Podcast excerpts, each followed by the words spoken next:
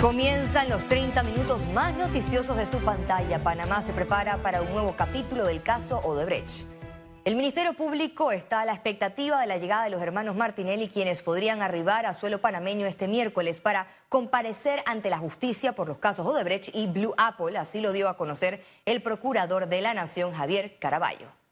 La situación eh, jurídica de los hermanos Martinelli eh, debemos decir que escapa un poco a, la responsabilidad del Ministerio Público. Ya esos casos están en manos de eh, jueces del órgano judicial y será el órgano judicial quien determine cuál va a ser el procedimiento a seguir. Lo que nosotros podemos decir es que el Ministerio Público está con amplias expectativas de que estas dos personas lleguen al país y enfrenten la responsabilidad penal que se le está indilgando.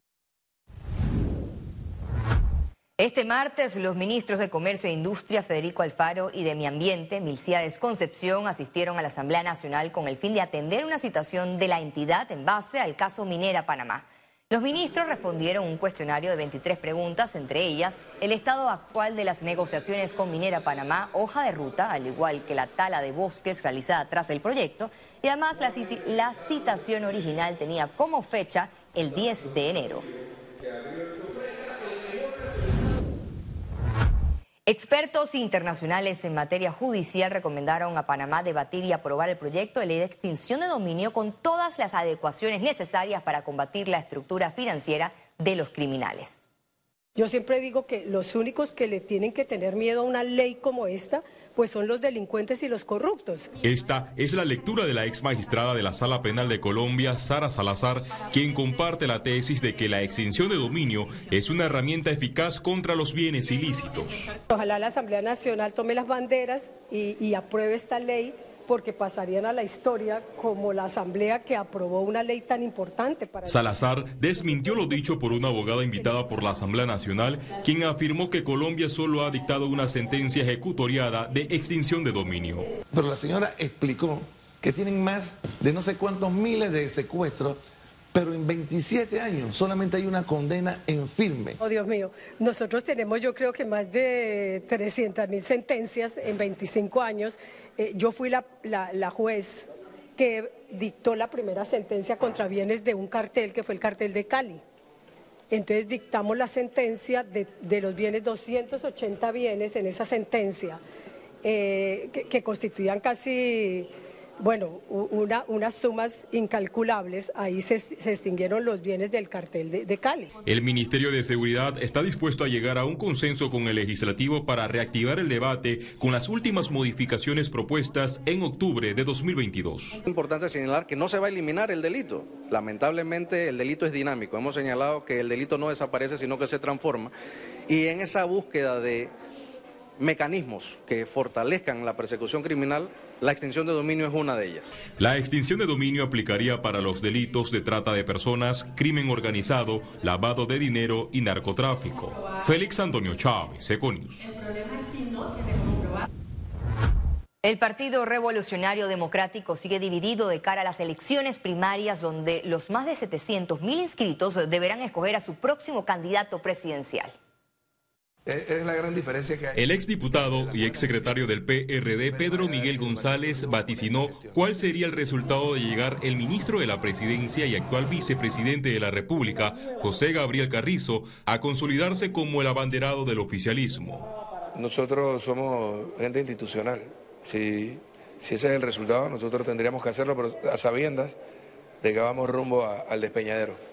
Aunque no cree que la democracia en el PRD esté a punto de desaparecer, el dirigente político se opone a las reservas con privilegios. Pretender hacerlo para darle pase directo a actuales diputados, alcaldes y representantes sin ir a primaria es una violación al estatuto y a la propia ley. Es un subterfugio eh, para violar, para burlar la norma es algo antidemocrático y es algo que tendría consecuencias nefastas. El presidente del partido Movimiento Otro Camino, Ricardo Lombana, cree en la alternancia. A su juicio, todos los independientes deben consolidar una alianza con miras a derrotar al PRD. El PRD no va a repetir, el PRD no va a repetir, que se bajen de esa nube. El PRD se ha dedicado a darle la espalda al país y, entre otras cosas, a saquear los recursos de los panameños para un grupito y hacer crecer la planilla como nunca en la historia con nombramientos de allegados. No le veo ninguna posibilidad al PRD. El analista político Jaime Porcel manifestó que Carrizo ha concentrado una cuota de poder, a tal punto que es el ungido del presidente Laurentino Cortizo. Resulta muy obvio las palabras al 22 de marzo del, del presidente Cortizo, que dice yo voy a apoyar a Gaby Carrizo hacia donde él se tira resulta eh, muy obvio el apoyo que ha logrado dentro del 90% de los diputados que antes apoyaron a, la, postura de Cristiano. Las primarias del Partido Revolucionario Democrático están fijadas para el 11 de junio de 2023. Félix Antonio Chávez, Econius. El doctor Eduardo Ortega pidió a la población vacunarse con la vacuna bivalente antes de los carnavales. Confirmó que Panamá se encuentra fuera de la sexta ola del COVID. Esta sexta ola duró menos tiempo y su pico máximo fue inferior, a, las, olas previas porque tenemos un número muy grande de panameños vacunados, ¿no? 90% tiene por lo menos una dosis, 80% tiene dos dosis y un número grande se ha infectado hemos eh, diagnosticado un millón de panameños eh, infectados y creo que probablemente el doble se infectó naturalmente sin que supiéramos y sin que los hayamos diagnosticado. Y yo creo que la gran mayoría de los panameños han estado en contacto con la vacuna o con el virus. Economía. El Ministerio de Trabajo inició jornadas de intermediación laboral entre jóvenes desempleados y empresas para incentivar nuevas contrataciones. El esfuerzo de Panamá incluyendo a gremios de trabajadores, gremios empresarios y el gobierno, es que el 2023 sea el año de la recuperación del empleo. Bajo esta premisa, el Ministerio de Trabajo realizó este martes una jornada de capacitación a jóvenes entre 18 y 30 años en Panamá Este, uno de los sectores con mayor desempleo del país. Lo que nosotros estamos tratando de hacer con actividades como esta es poder orientar a las personas que viven en esta zona que se preparen en, en aquellas áreas que las empresas de esta zona necesitan. Por ejemplo, el área comercial aquí es muy activo, también las actividades relacionadas al turismo, producto eh, del Aeropuerto Internacional de Tocumen, pero no solo eso, también tenemos algunas zonas francas en el área de Felipillo. Les recomendaron el dominio de un segundo idioma y sumar habilidades tecnológicas, así como una mejor presentación de su hoja de vida.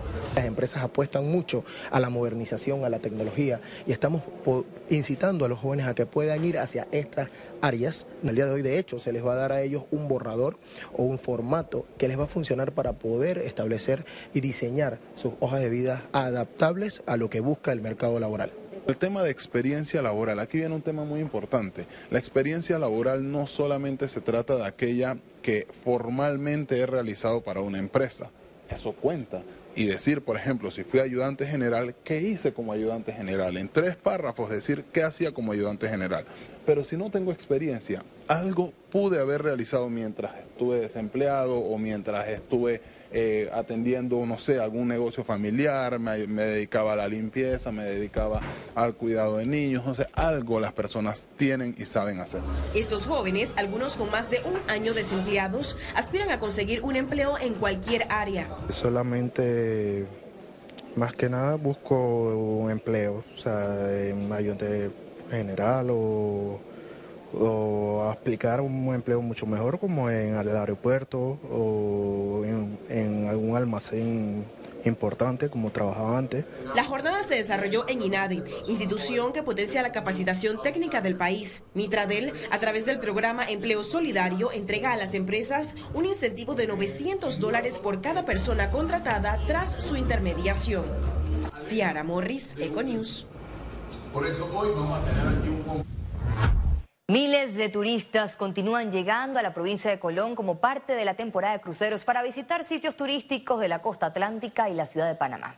Las autoridades apuestan a la llegada de más turistas con el fin de reactivar la economía que cayó drásticamente durante la pandemia, especialmente en el sector turístico. El primer atractivo es el canal, es el primer atractivo.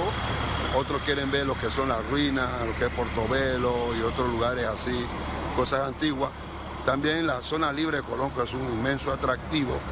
Y obviamente pues el, comercio, el casco y otras eh, latitudes de la propia ciudad. Al cierre del 2022, el número de tarjetas de crédito en Panamá se redujo en un 13% en comparación con el mismo periodo del 2019, según el reporte de la Asociación Panameña de Crédito. En la actualidad, los panameños usan menos tarjetas de créditos para pagar sus gastos recurrentes.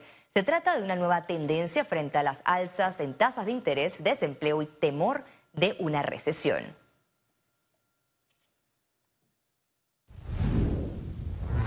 La Asociación Panameña de Ejecutivos de Empresas, de CIRAPEDE, destacó este martes 24 de enero la trayectoria del empresario Miguel Bolinaga con una medalla de homenaje.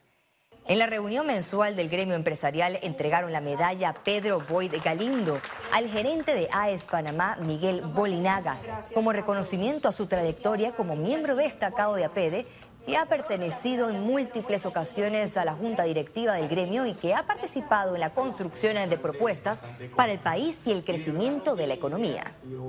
Que es la medalla que reconoce la labor apediana de aquellas personas que han tenido una destacada participación en la vida de nuestra organización. Hoy honramos ese gran trabajo que ha hecho el señor Miguel Bolinaga, gerente de AES, y que ha contribuido muchísimo a la labor que tiene nuestra asociación principalmente para proyectar propuestas, ideas y avanzar en caminos hacia una estructura energética mucho más fortalecida. Cuando uno entra aquí, uno piensa muchísimo en por qué está haciendo APD y nosotros siempre vemos en lo que tiene que ver con la libre empresa y esto nos motiva a seguir directamente uno de los objetivos principales de APD, lo que es la libre empresa, ¿no? Y luchar por esto, ¿no? Y AE siempre ha luchado por eso. Al regreso, internacionales.